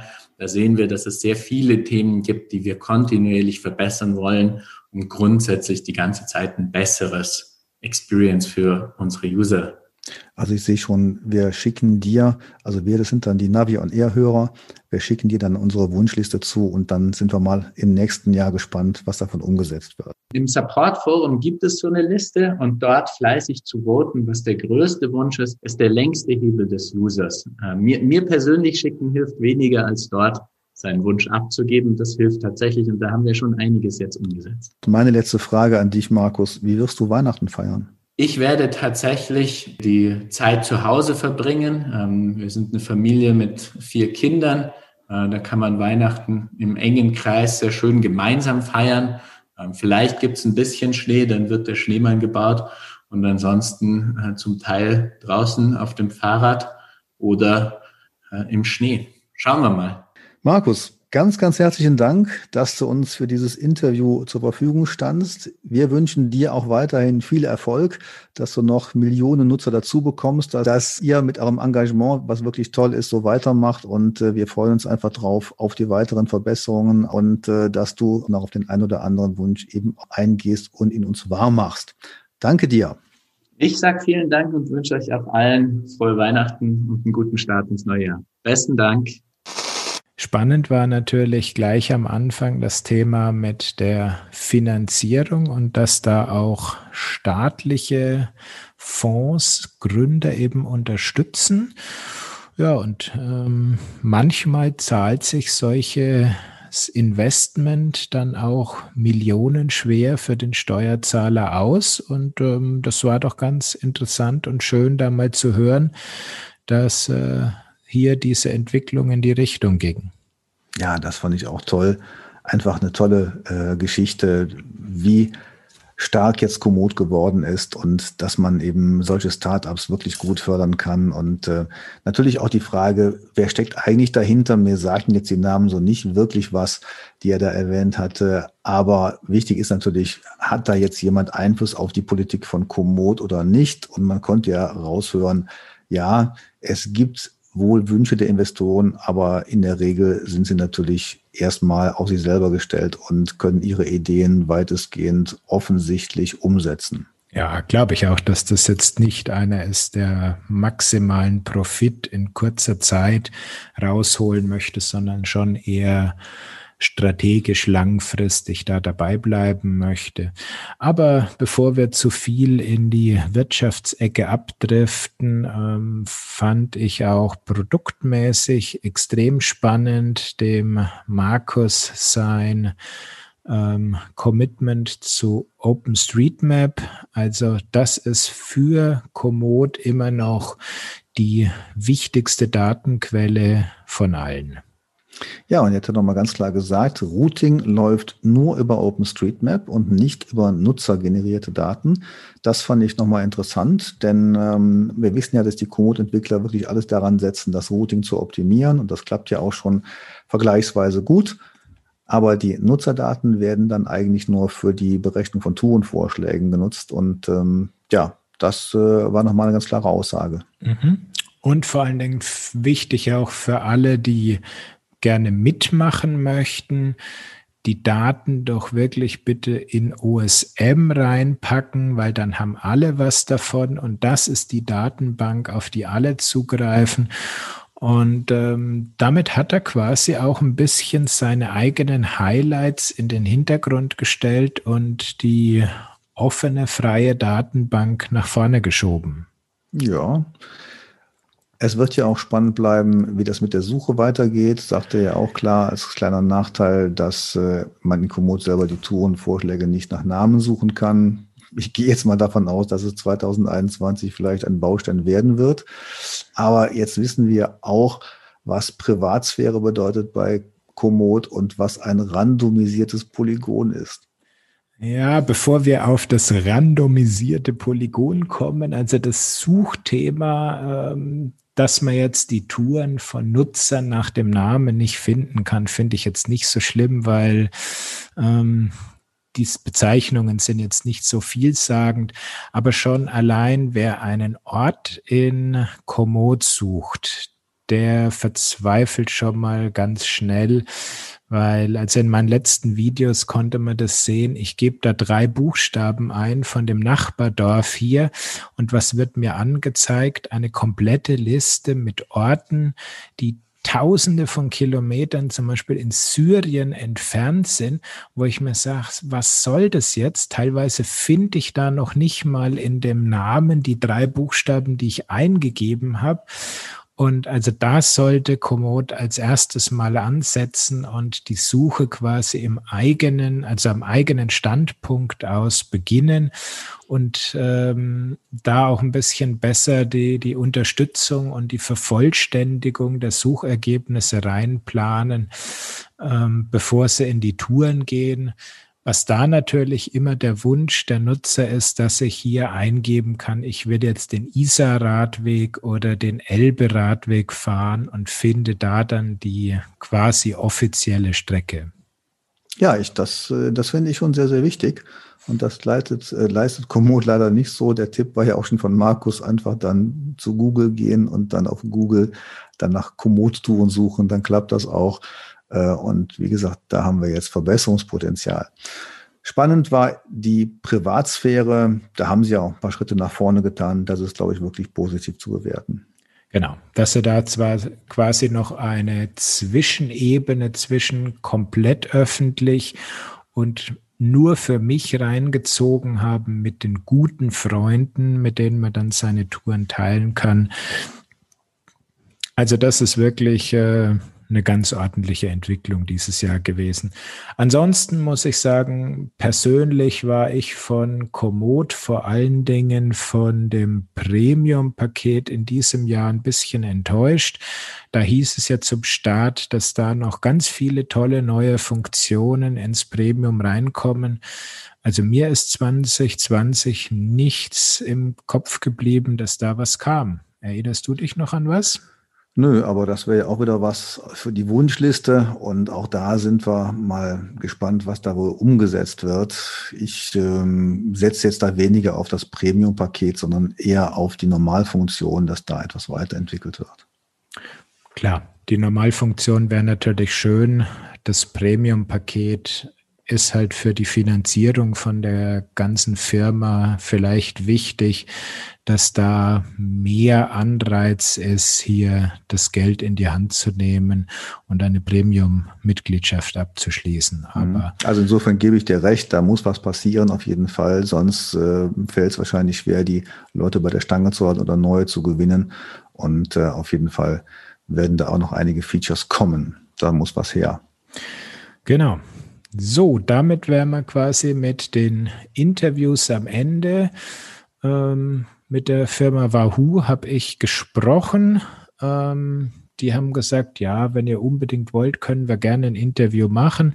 Aber für eure Zielgruppe haben wir jetzt nicht so das perfekte neue Produkt rausgebracht. Wir erinnern uns da an die Rivaluhr, die wirklich eine extrem sportlastige Uhr ist. Und insofern haben wir das ähm, in dem Bereich dann nicht gemacht, das Interview.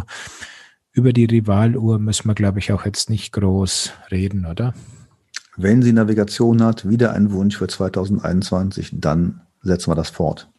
Dann schauen wir uns die mal genauer an. Genau. Wen haben wir noch? Tisi, hast du angefragt?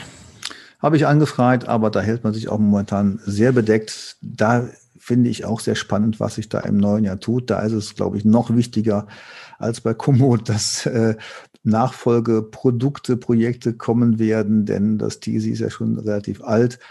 Ja, da sind wir sehr gespannt einfach. Absolut, weil mittlerweile ist es auch um TC und auch um Updates sehr ruhig geworden. Also da bin ich wirklich mal gespannt, was uns da in 2021 erwartet. Ja, und damit sind wir ja schon fast bei der Frage, was denn äh, auf unserer eigenen Highlight-Liste so steht. Was war das Highlight des Jahres? Ähm, Im E-Bike-Bereich ähm, war es natürlich der neue Nyon 2 von Bosch. kurz zusammengefasst, ähm, Hardware absolut top. Das kann Bosch einfach bei Routenberechnung und Software-Themen da müssen sie noch ein bisschen Hausaufgaben machen und schauen, dass sie da mal eine ordentliche Streckenberechnung auf das Gerät draufkriegen. Und im Bereich Apps?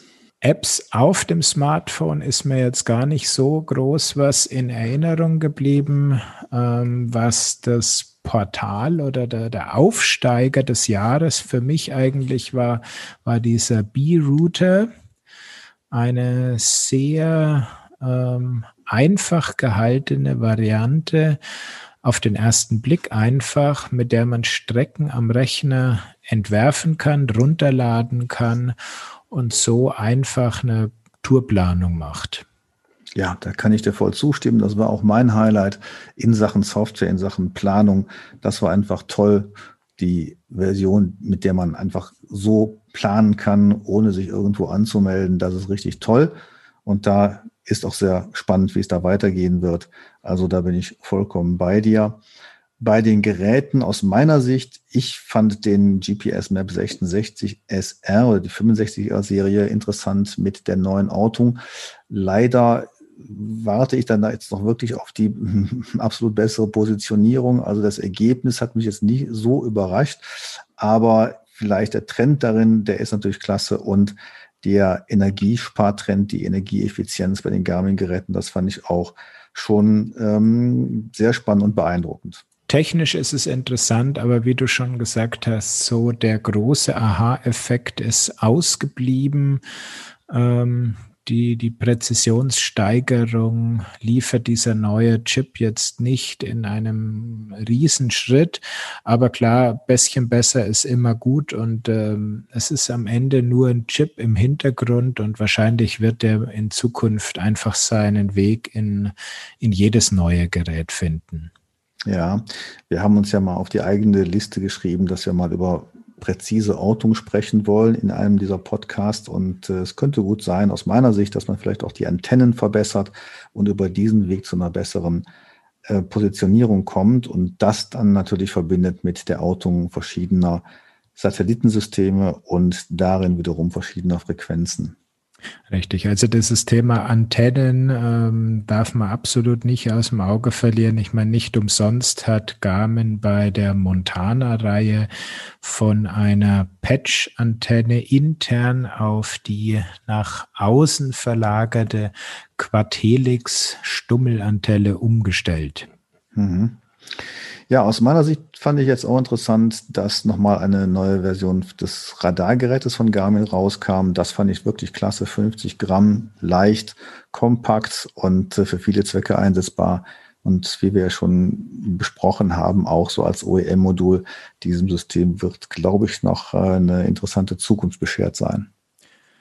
Ja, gebe ich dir recht. Persönlich äh, ist es jetzt äh, auf den Mountainbike-Trails, auf denen ich mich bewege, jetzt nicht so spannend.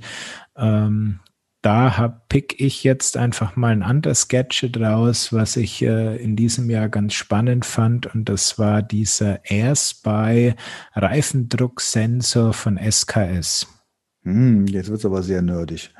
Ja, das ist schon dann, äh, wenn du sozusagen alles an deinem Radl hast, dann kannst du auch noch so einen kleinen Sensor auf dein Ventil draufbauen und dann hast du deinen Reifendruck im Blick. Und ähm, aber auch da ist wieder, das ist die Sicht des Mountainbikers, wenn man da mit Tubeless-Reifen unterwegs ist, da ist der Reifendruck ja sehr niedrig und den muss man dann genau im Blick halten und da ist es wirklich eine, eine schöne Ergänzung.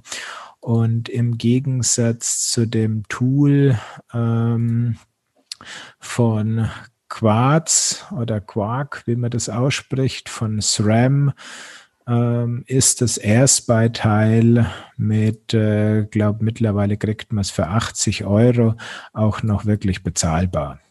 Ja, wo wir gerade bei der Hightech sind, mein Wunsch an die Low-Tech, den möchte ich dieses Jahr auch nochmal äußern. Kann man gar nicht oft genug sagen. Ich bin sehr dankbar, wenn es mal ein simples Gerät gibt, ähm, as simple as possible, und wo ich meine Nutzer, meine Besucher der GPS-Kurse spontan mit ausstatten kann und wo die zugreifen und sagen, das kapiere ich in fünf Minuten, darauf warte ich immer noch. Ja, Absolut, das ist eigentlich der große Wunsch, dass man da weniger ist mehr mal umsetzt. Es ist halt in einer Zeit, wo gerade ja Massenmedien immer nur auf Funktionen schauen und wer bietet mehr Funktionen und wer bietet noch mehr Optionen an, ist so eine Entwicklung natürlich sehr schwierig umzusetzen, weil auch dann die Erwartung der User geschürt wird, dass so ein Gerät, was ja so simpel, einfach und vielleicht auch weniger kann, dann entsprechend billiger sein muss, was aber absolut nicht der Wahrheit entspricht.